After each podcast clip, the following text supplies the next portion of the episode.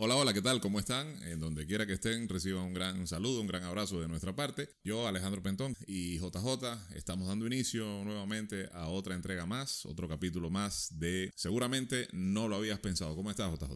¿Qué tal, Alejandro? ¿Cómo estás? ¿Cómo te va? ¿Todo bien? Muy bien, gracias a Dios. Bueno, escuchando las opiniones de todos los amigos que han, escuchado, que han estado escuchando los capítulos previos de Seguramente no lo habías pensado. Estamos acá bastante contentos con el feedback que nos han dado y bueno, siempre tomando en cuenta las opiniones de todos para mejorar. ¿Qué tema tenemos para hoy? Eh, el tema de hoy es sociedades secretas, un tema también bastante peticionado por, por nuestros oyentes. Perfecto, sociedades secretas. ¿Cómo lo comenzamos a abordar? ¿Quieres tal vez hacer una presentación de breve de lo que vamos a tratar? A ver, eh, el tema de las sociedades secretas es bastante complejo y, y bastante extenso. Tiene mucho por desentrañar, así que cualquier punto para iniciar sería un buen punto, ¿no? Nos daría bastante para conversar. Pero quizás iniciar por el, por el hecho de definir si realmente debemos catalogarlas como sociedades secretas o como sociedades discretas o instituciones de interés público, dicho de otra manera. No sé si te parece quizás un buen punto para comenzar, Alejandro. Sí, sí, correcto, correcto.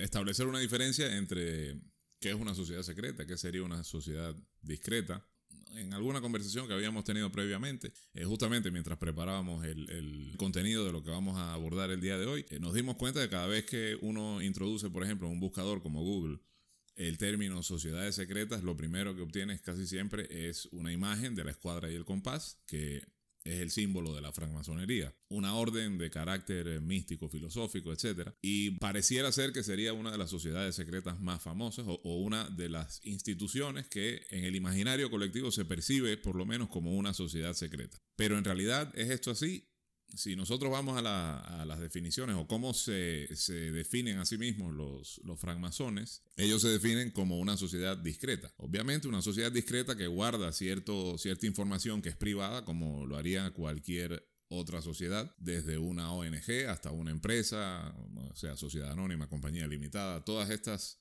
eh, sociedades, todas estas instituciones, si bien no son secretas, también guardan información que es privada. Por ejemplo, ponía el ejemplo yo en algún momento que a Microsoft le, no le interesaría que determinado tipo de información, sobre todo aquella relacionada con el núcleo principal que tiene que ver con su tecnología, eh, a ellos no le convendría que esto sea público, ¿no?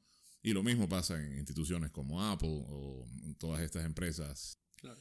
Entonces, ¿por qué entonces la francmasonería o algunas sociedades similares son percibidas como sociedades secretas cuando lo que están haciendo es esto, ¿no? Son entidades públicas, son organizaciones públicas porque están plenamente identificadas ante la sociedad, constan en, los listados de guías telefónicas, en páginas web, etcétera, constan sus direcciones, sus, sus modos de contacto, etcétera, sus edificios están plenamente identificados, pero ¿por qué la gente los percibe como una sociedad secreta?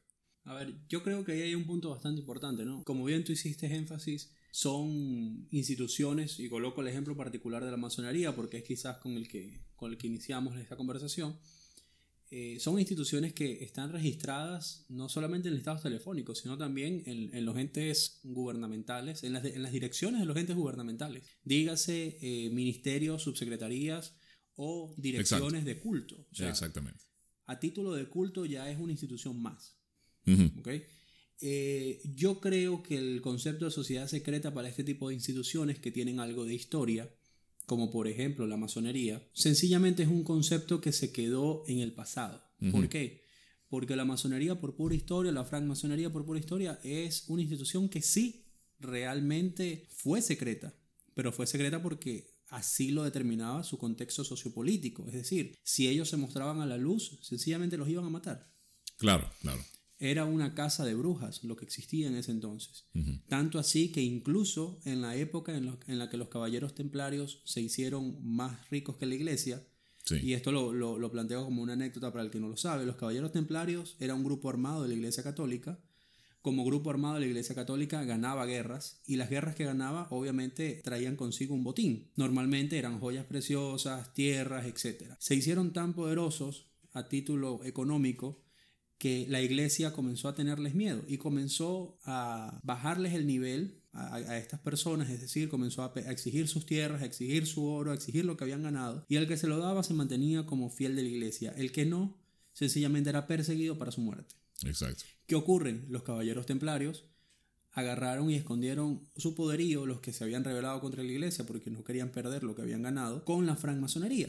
Y se ocultaban en los mismos sitios que ellos, comenzaron a asistir a las mismas reuniones y organizar los mismos planteamientos. Con ello dejaron en distintas estructuras en su momento secretos eh, bastante importantes. Por eso fue que cuando la, la Catedral de Notre Dame se quemó, fue algo que llamó tanto la atención. La Catedral de Notre Dame, a título masónico, tiene una cantidad de, de, simbolismo importante, una cantidad de secretos importantes que para quien está dentro de la institución puede, puede quizás tener un, digámoslo así, una idea más clara de, de, qué hay allí. ¿Qué ocurre?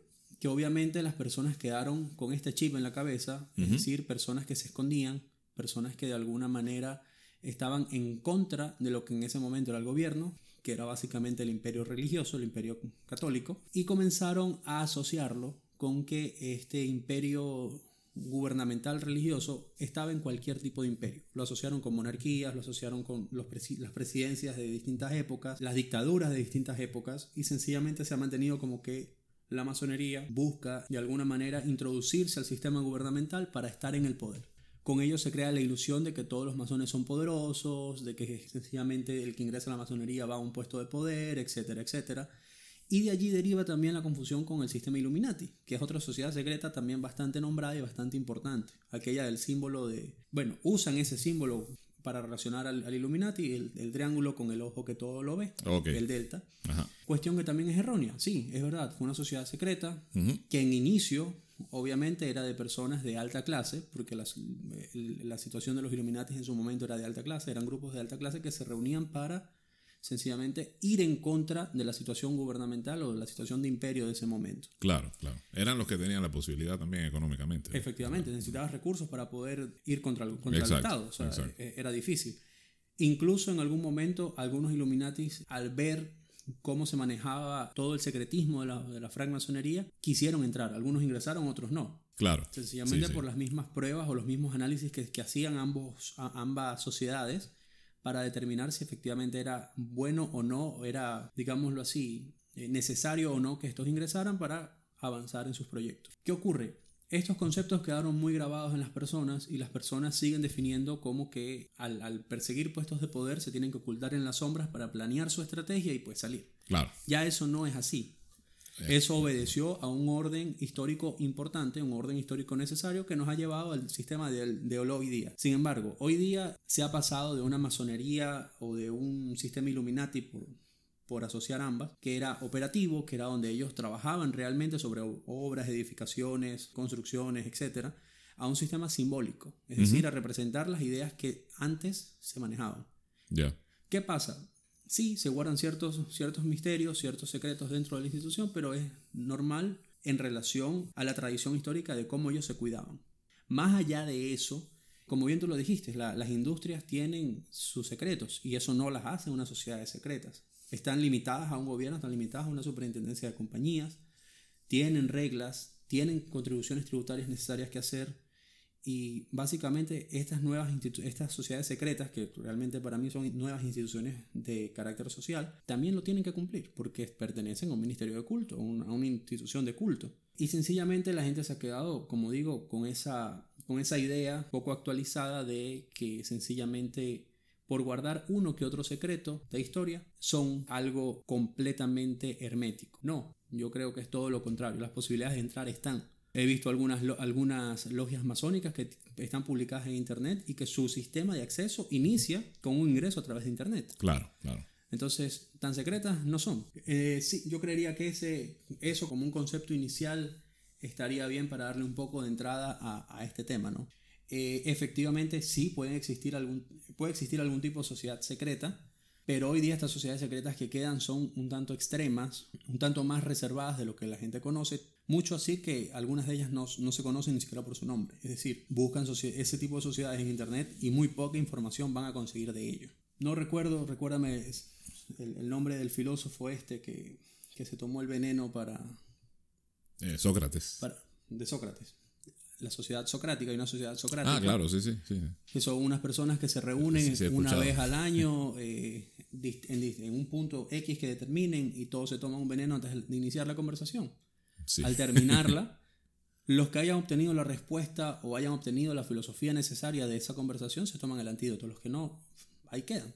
Su organización es algo muy bien estructurado, es algo de lo que muy pocas personas tienen conocimiento y es algo que está muy poco documentado a título del Internet. Distinto que, por ejemplo, las, aquellas personas que han viajado a través de la Deep Web, etc., han conseguido otro tipo de información respecto a esto y han podido de alguna manera dar indicios o dar luces de cuál es el método que usa esta sociedad socrática, esta nueva sociedad socrática, para trabajar sus, sus temas. Esto sí sería una sociedad secreta, a mi criterio extremista.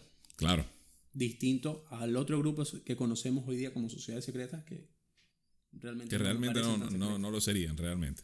Claro, tú mencionabas justamente em, el, el, caso de los templarios como brazo armado de la iglesia, que en algún momento llegaron a, acumular bastante poder, sobre todo poder económico. Y bueno, llegó un momento en que cayeron en desgracia, justamente porque al príncipe, creo que era el príncipe Felipe el Hermoso y al papa de turno, hubo un complot que para justamente acusarlos y luego apresarlos, etcétera, etcétera. Y terminar básicamente. Bueno, e, ese tipo de complots también suele, digamos, tiene la misma estructura, tiene el, mismo tinte que tienen hoy los complots políticos actuales, que se dan, digamos, entre, qué sé yo, presidente de un país y, el, y, el, y sus diputados o autoridades políticas seccionales, etcétera, para eh, derribar a un contrario o derribar a uno de su, de su mismo partido que puede representar competencia. Entonces, ese tipo también de incidentes poco, poco claros, bastante turbios, ha servido también para un poco afianzar la idea de que eh, la masonería nació de, problemas de ese tipo o, nació para ocultar problemas de ese tipo. Eh, además, bueno, eh, Hollywood y, en general toda la industria del, entretenimiento que siempre utiliza la imagen de sociedades secretas en general para un poco endulzar su, industria y ganar bastantes adeptos y, bueno, eh, inventa bastantes historias imaginativas, muy entretenidas muchas veces y muy, muy atractivas desde el punto de vista del entretenimiento, pero que eh, mucha gente a veces no, no logra mantener esa, esa, diferencia entre la realidad y la ficción y bueno, se cree que es así.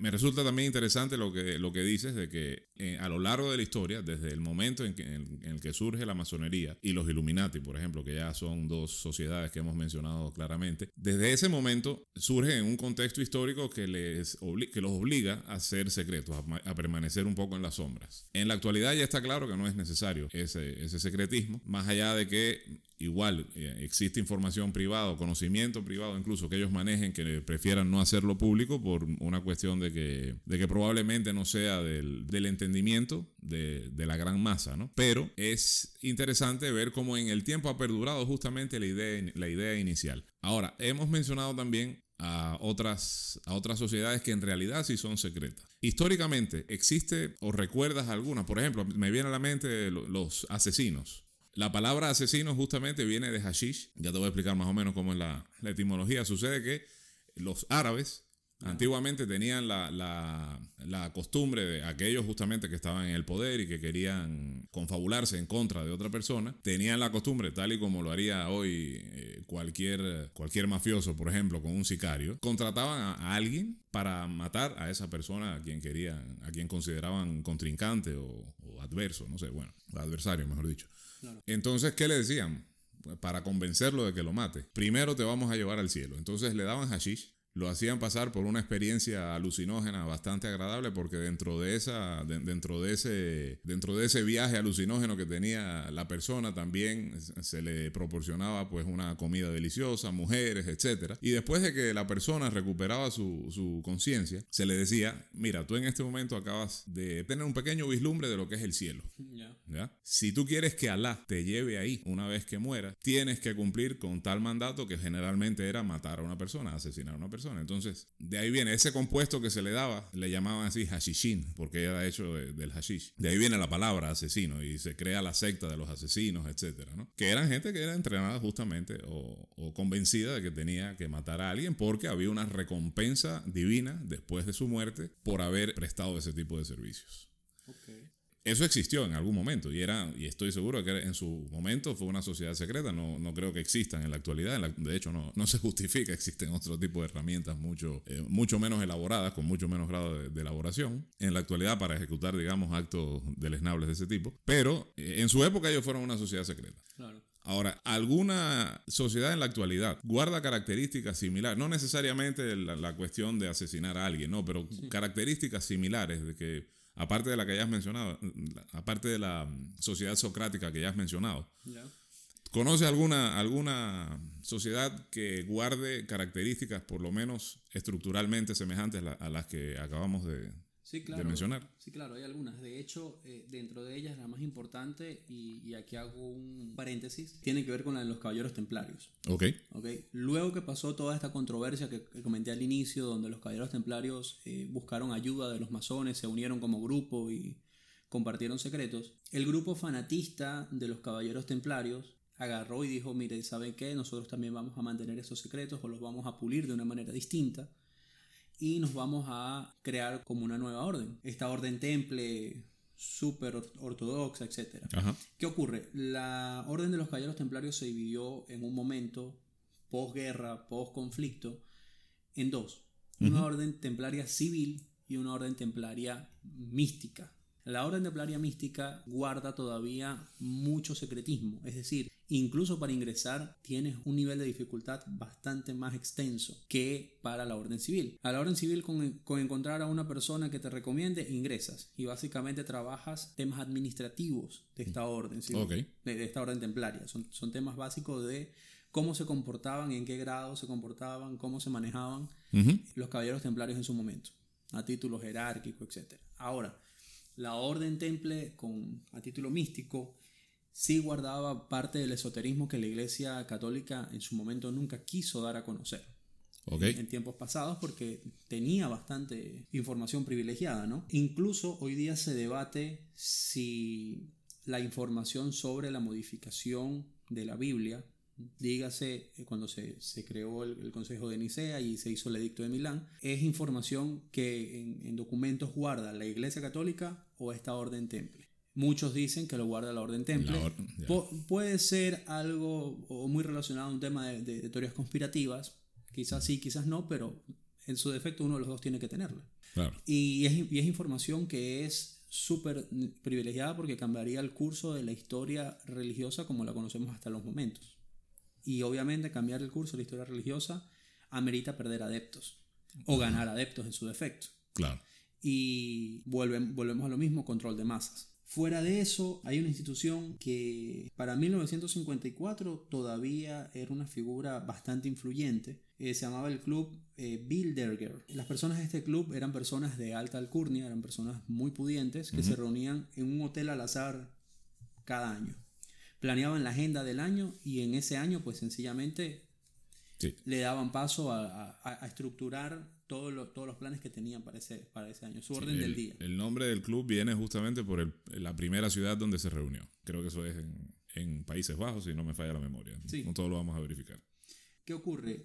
Cuando se descubrió que estas personas se reunían y mantenían la agenda en secreto, los dueños, algún dueño de hotel en una de esas reuniones agarró y creó una especie de espionaje, ¿no? Puso micrófonos en la cámara donde se reunían, en el salón donde se reunían, etc. Para tratar de descubrir qué hacían. Posterior a ello, este grupo se, comunicó en prensa que había desaparecido. Años después se volvió a ver a integrantes de estos grupos de este grupo, perdón, de esta sociedad, en otro lugar con características muy similares, es decir, reunidos todos ellos juntos, un par de horas, en este par de horas pidieron algunas bebidas, estaban conversando, pero su conversación cada vez que entraba alguien ajeno se detenía. Ya. Entonces, todavía está la duda de si existe o no existe esta sociedad. Ahora, una pregunta. Con la orden del temple, la mística, a la que hiciste referencia, ¿existe algún dato? Porque, por ejemplo, la que dices que es más de carácter civil, me imagino que está plenamente identificada en todo. ¿Y esta otra, la, que es de carácter más místico, está igual de identificada o no? No, es un poco más difícil de identificar. De identificar. de hecho, para ingresar, y, lo, eso lo puedo afirmar por fuentes muy cercanas de total confianza, a las que básicamente le ha llegado una llamada, un mensaje, una persona que se ha acercado y le ha dicho, tú conoces a, esta persona, esta persona te conoce a ti, cree que tienes cualidades, puedes pertenecer a la Orden Temple Ah, y de ahí inicia el proceso de selección, que es un proceso bastante largo, ¿okay? A diferencia, por, por, lo que he escuchado, a diferencia de la masonería, que, que es un proceso que si la persona demuestra interés en un par de meses puede estar ingresando a la institución. En la orden temple es una cosa que te lleva casi un año el, ingresar o el tener algún tipo de condición dentro de la orden. Mientras tanto, eres sencillamente un miembro más, un candidato más que está tocando puertas para ingresar a ese, a ese templo. Entonces, eh, sí, sí, sí sé que es un poco más difícil de identificarla, sé que existe, pero justamente se ha mantenido a distancia, una distancia muy secreta para evitar ser perseguidos nuevamente, para evitar el, conflicto de preguntas. Okay. Tienes otra sociedad que también es bastante reservada, como es el Opus Dei, la, cúpula del Opus Dei, que técnicamente no sería una sociedad secreta, pero eh, muchas personas la han catalogado como sociedad secreta porque es un grupo de personas que manejan información clasificada. Ok, ok. Y también tiene que ver con la parte religiosa, también guarda mucha relación con las personas que están mezcladas a, la iglesia católica. Ahora, surge algo bastante interesante, yo esta la definiría como una, como una institución mixta y es la Orden Rosa Cruz. Ok, sí, sí. Eh, particularmente la Orden Rosa Cruz tiene un espacio que es abierto al público. Sí. Un espacio donde sencillamente eh, algo se llaman los consejos, los consejos solares, si mal no recuerdo, Sí, sí, yo he tenido la oportunidad incluso de asistir. Aquí en la ciudad de Guayaquil existe un capítulo Rosa Cruz que funciona, no recuerdo ahora la dirección exacta, pero es, por el centro, yéndose al sur, creo que es en la calle Chile, si no, si no me falla la memoria. Y yo tuve la oportunidad de ir a una reunión de estas que son abiertas al público, que creo que la hacen hasta semanalmente, donde un poco muestran lo que ellos hacen desde el punto de vista místico como para desarrollar cierto tipo de habilidades humanas, o sea, que tienen que ver justamente con, digamos, facultades mentales que ellos entiendo yo que las hacen crecer por medio de la meditación, por medio de prácticas que tienen que ver un poco con eso, con concentración, etcétera, etcétera. Eh, de hecho es un templo bastante bonito, yo lo, lo, visité hace algunos años. Es pequeño, no es nada eh, ostentoso ni mucho menos, está ubicado en un edificio bastante modesto, pero muy bien ordenado, todo muy bien, muy bien decorado también, con ciertas alusiones a, a la civilización egipcia. Y, y bueno, realmente la, la, impresión que me llevé fue bastante positiva porque las personas incluso que, que, nos recibieron ese día éramos un grupo como de 5 o 7 personas, 5 o 7, digamos, civiles, ¿no? Que, que, que asistíamos porque había, había habido un anuncio previo en la prensa. Y fue, o sea, fueron todos muy amables, muy explicativos, bastante abiertos en general, ¿no? Sí. Sí. Sí, justamente yo esa misma experiencia la tuve, tuve una experiencia muy similar en, Venezuela. Yo asistí a un consejo solar en, en el templo Rosa Cruz en, Caracas. Y de verdad fue bastante interesante, como tú dices, bastante ilustrativo a, título de decoración, a título de sus símbolos, haciendo referencia a la cultura egipcia, ciertamente. El tema del escarabajo, de hecho, fue lo que más me impactó cuando ¿Ah, vi, era un escarabajo muy bonito el, símbolo que tenía. Ah. Pero eh, siguiendo, siguiendo un poco la línea, justamente esa es la parte a la que yo defino como una institución mixta. Te permiten el acceso en ciertas circunstancias, te dicen, mira, puedes venir todas las semanas a este tipo de eventos, no hay ningún problema. Pero sus miembros tienen una parte que es completamente cerrada, que de hecho no puedes dominar siquiera cuál es el método educativo que usan. O sea, sabemos que te envían a, estudiar, está en internet que cómo te envían a estudiar, pero cómo te explican ese estudio no está determinado. Claro. Es algo muy, muy propio de ellos. Entonces yo sí lo definiría como institución mixta, incluso llegando a cierto nivel de rosacrucismo, como también, ojo, esta es una institución separada, pero rosacrucismo la ha usado y, con ello yo también mezclo un poco el tema de su, de su hermetismo en ciertas partes y es el martinismo. Eh, sí, la orden martinista La institución martinista es una institución que si tú la buscas en internet tienes una mediana información de ella. Es verdad. Pero si tú procuras ingresar al martinismo a título propio y no a través de otra institución como el rosacrucismo, no vas a conseguir cómo. Es muy difícil. y ellos tienen un método de ingreso personal. Ah. Entonces, como institución es una institución bastante, bastante hermética sí. y que de, alguna manera al estar mezclada con el rosacrucismo en, en uno de sus grados, yo también consideraría que quizás el rosacrucismo en algún punto guarda una cantidad importante de secretos. Ok. Como que de secretos eh, educativos, por así decirlo. La pregunta, digamos, la siguiente pregunta, ya habiendo un poco mencionado, ah, bueno, me quedaba por decir que sí, busqué en, este tiempo, busqué, Bilderberg era el nombre del hotel donde se reunieron y sí, efectivamente queda en Países Bajos. Países Bajos.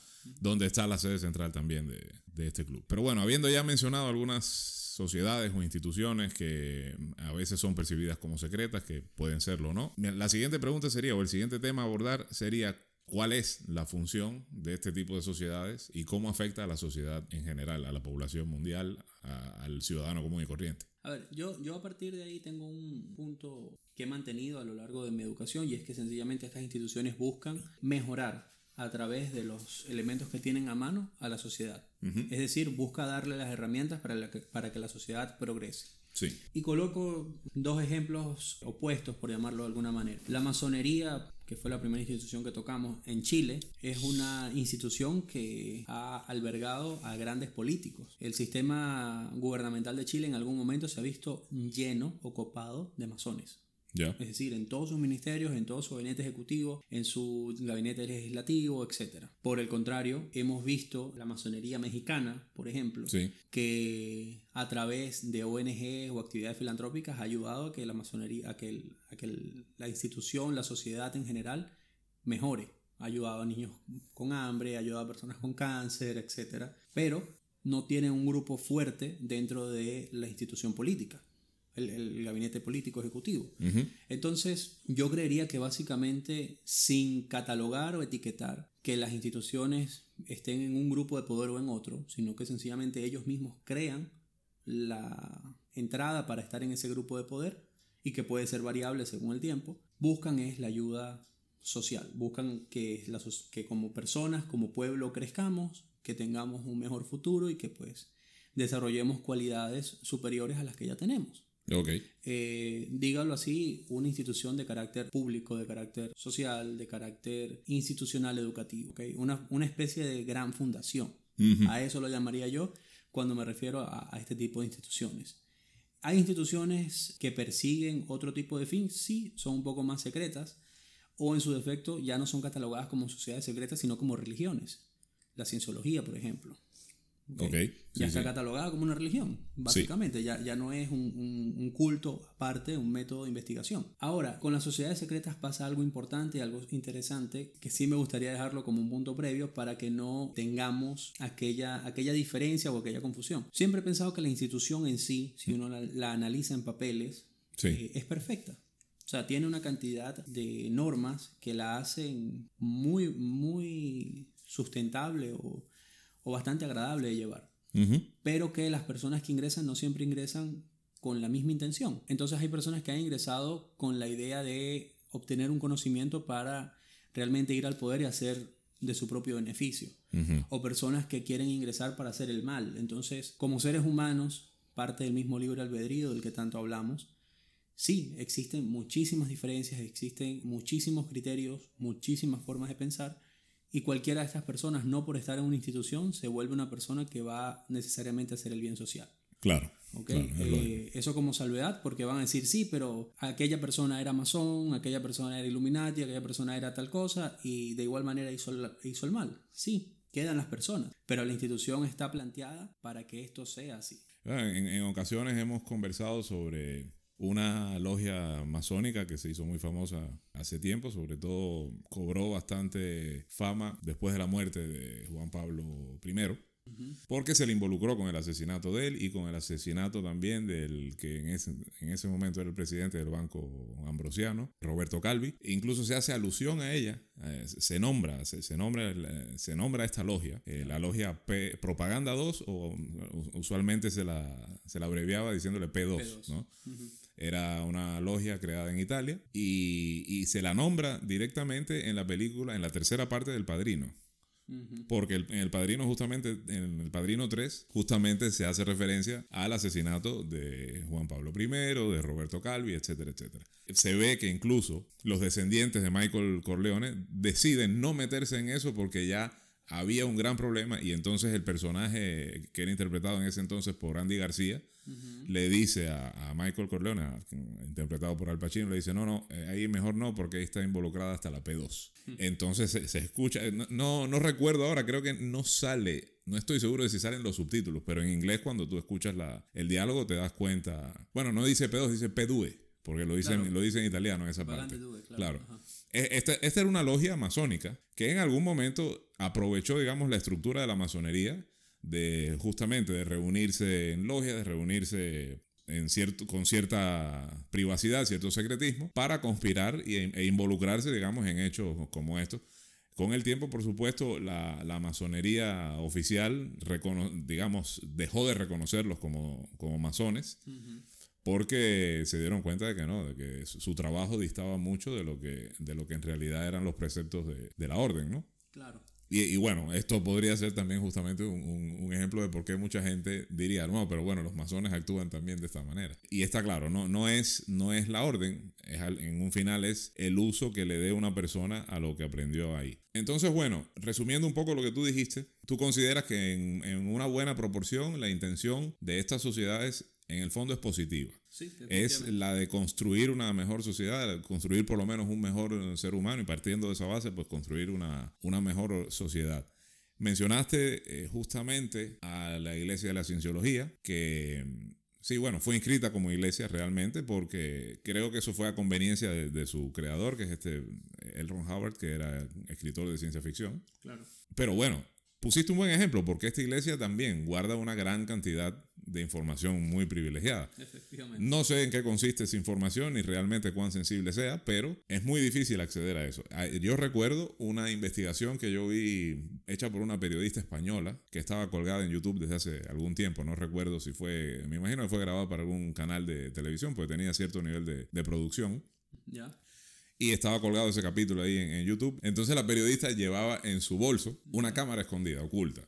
Y los en algún momento alguien se da cuenta de que ella los estaba filmando. Y la botan. Ella, ya ella prácticamente estaba a punto de firmar, firmar contrato. No sé, bueno, cómo, cómo es que, que ellos terminan formalizando la adhesión de uno de sus, de sus miembros, ¿no? Pero ya estaba a punto. Cuando alguien se da cuenta de que estaba firmando, filmando todo desde el bolso desde la cámara oculta que tenía en el bolso. Entonces la botan y todo eso y después según ella, bueno, hasta había recibido amenazas telefónicas, etc. Hay que ver también cuánto aderezó ella la historia como para hacerlo un poco más atractiva para, su público, ¿no? Pero bueno, es un, es un ejemplo, claro, De, una... Esta sí, es una sociedad pública porque es una iglesia legalmente inscrita, etcétera, pero con, con cierto andar secreto que sí es bastante desconocido. Claro. En Ecuador, por ejemplo, ¿tú ves algún efecto de alguna sociedad secreta a nivel de, digamos, de las altas esferas de la sociedad? A ver, sí, yo, yo, yo personalmente creería que sí. Y, no, y me atrevería a decir no solo en Ecuador. Te doy una idea en, particular en, relación a Ecuador. Hay grupos de sociedades, fundaciones, que son dominadas por los masones. ¿okay? Hay masones que pertenecen al, al ramo de la medicina, que han ayudado de una manera natural a las personas que tienen problemas, médicos, clínicos, etcétera, sobre todo a niños.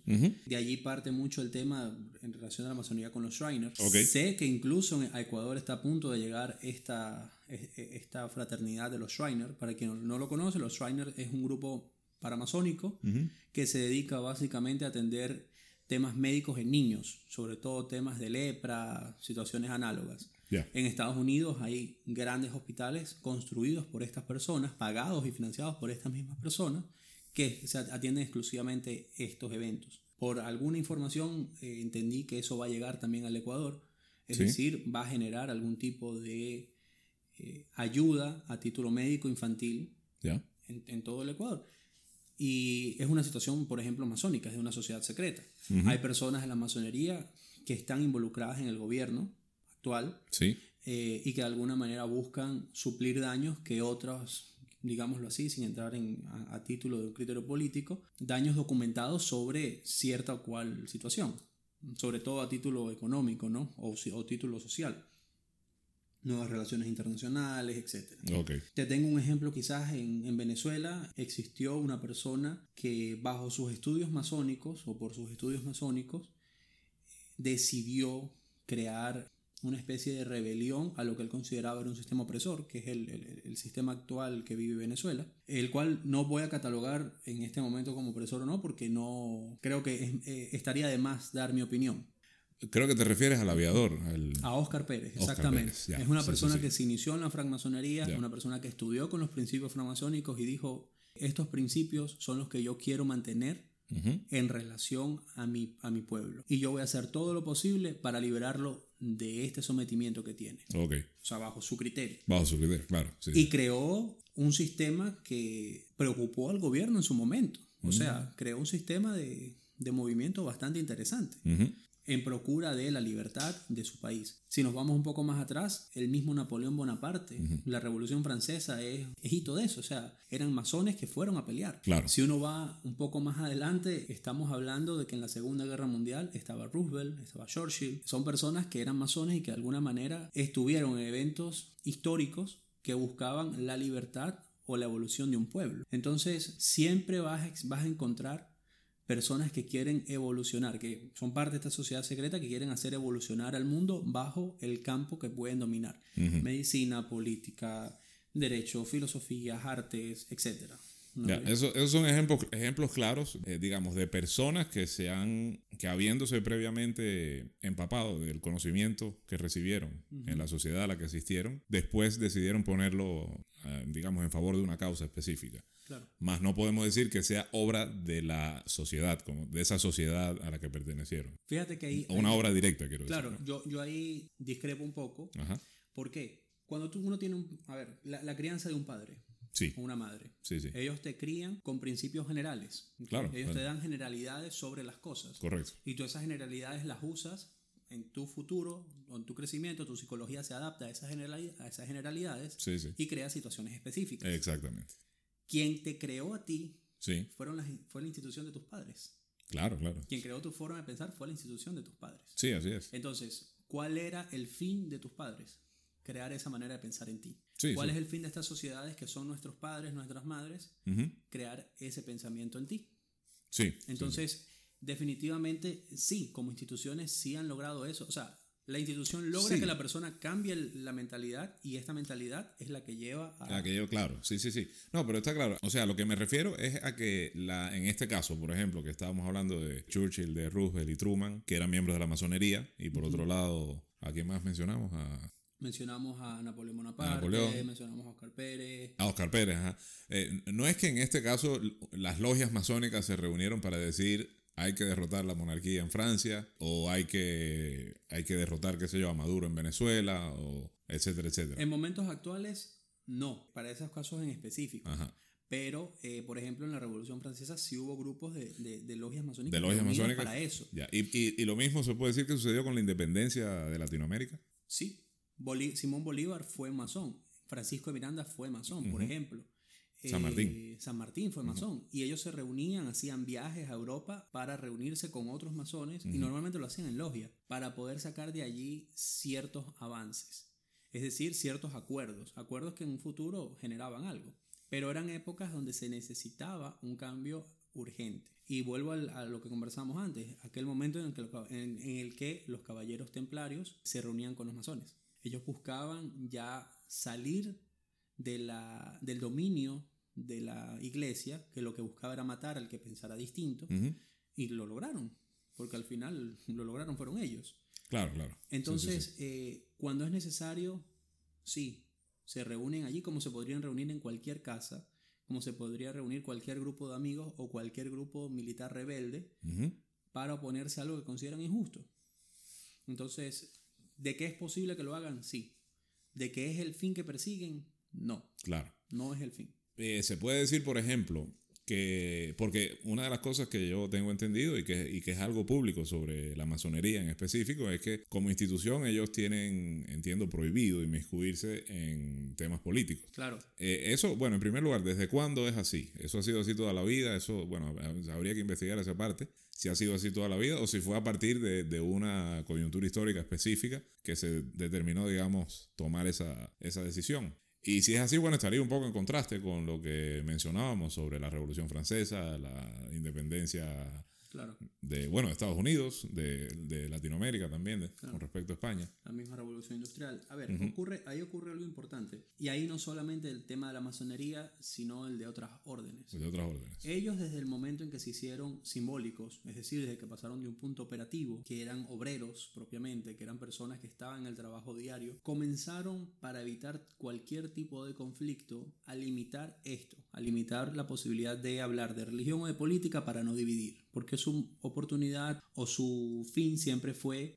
el perseguir la unión. Okay. ¿Qué pasa? Cuando se hace necesario, no necesariamente dentro de la logia o dentro de las reuniones tenían que hacerlo, sino saliendo de ellas. Coloco un ejemplo claro. Sé de fuentes muy cercanas también que las, por ejemplo, la masonería tiene una parte que es ritualística, una parte que es interna, que ellos cumplen cierto protocolo de cómo comienzan sus reuniones y cómo terminan, pero hay una parte en donde ellos tienen cierto compartir que va fuera de ese ritual, va fuera de ese protocolo.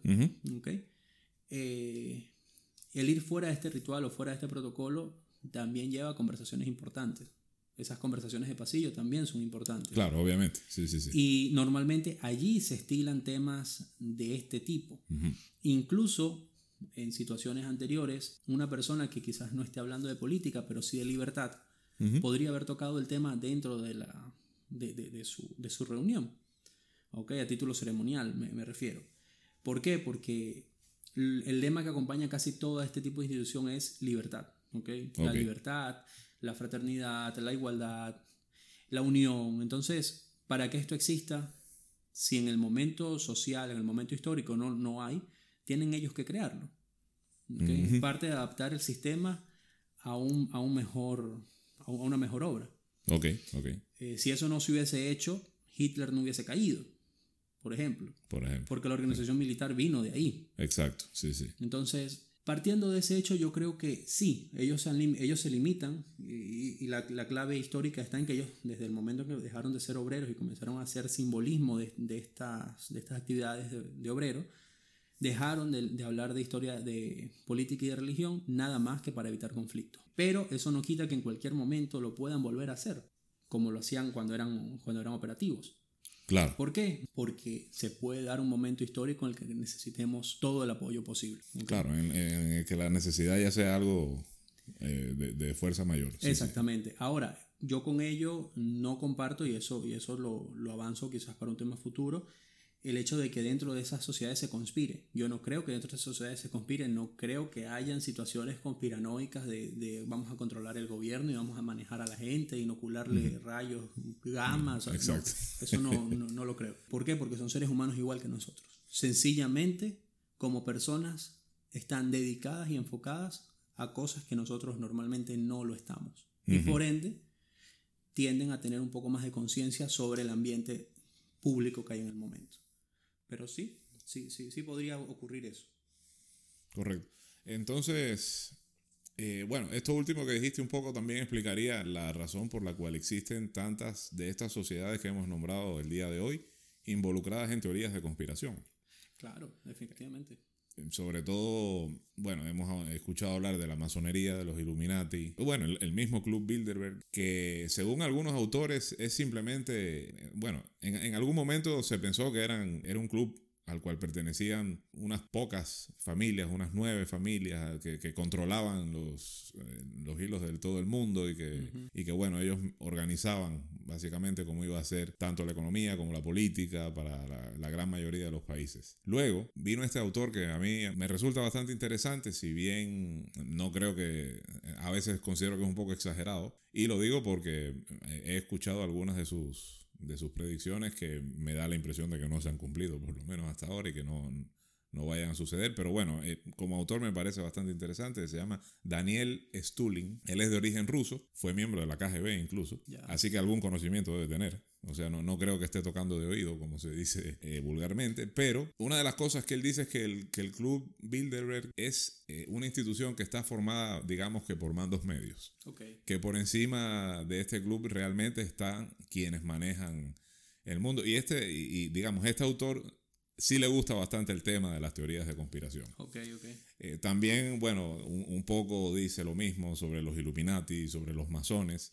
Pero, por supuesto, él sí establece diferencias. Él dice que no todos los masones no, es que no todos los masones sean parte de las conspiraciones, sino que muchos de ellos ni siquiera saben que existen estas conspiraciones, que existe una élite dentro de la masonería, dentro de la orden de, los Illuminati, que son los que sí de verdad están al tanto y que el resto de la estructura organizativa de ambas instituciones simplemente les sirve para echar a andar sus planes. Dentro de, la mismas, de las mismas organizaciones existen personas que no están al tanto de nada de eso y por supuesto estas personas defienden a la organización y, la defienden, digamos, ante la sociedad, ante acusaciones de conspiración, etcétera, etcétera, ¿no? Entonces, bueno, esa igual es una teoría bastante interesante que de alguna manera yo no, no elijo creer en un 100% porque sí, sí creo que para, que bueno, que en este tipo de cosas creer no, no es la, la, acción correcta, hay que estar seguro. Exactamente. Entonces hay que, y para estar seguro hay que investigar. Claro. Y, o por lo menos tener elementos probatorios, ¿no? Entonces, bueno, este autor incluso, como te decía, eh, ubica a estas instituciones como instituciones un poco de mandos medios, que por encima de, de la masonería, de los Illuminati, del Club Bilderberg, que existe Existen otras organizaciones mucho más poderosas como, creo, bueno, ahora creo recordar la Comisión Tripartita, creo que está también eh, alguna institución italiana llamada la, eh, la Sacra, Sacra Corona Italiana o algo así. Me disculpan que no, tengo, que no tenga los nombres exactos en este momento, pero bueno, si, si buscan los términos que he dicho, les va a salir el correcto porque Google lo corrige todo.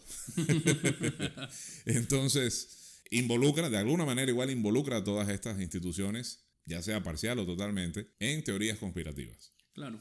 Eh, lo cual sería un, un, tema muy interesante, por eso hemos decidido que la próxima, el, próximo capítulo de este podcast va a ser sobre teorías conspirativas. Claro que sí. Que hay de cierto en ellas, etcétera, ¿no? Pero hay muchas de estas sociedades que forman parte de, esta, de estas teorías. Claro.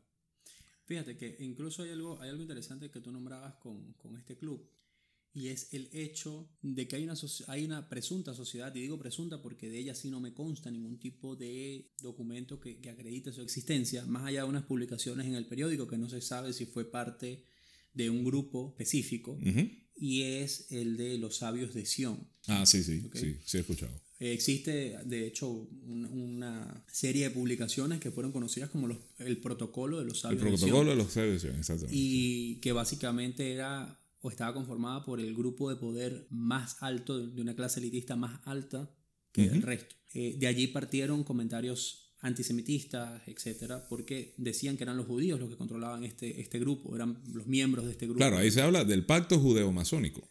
Exactamente. Justamente. Sí, sí, sí.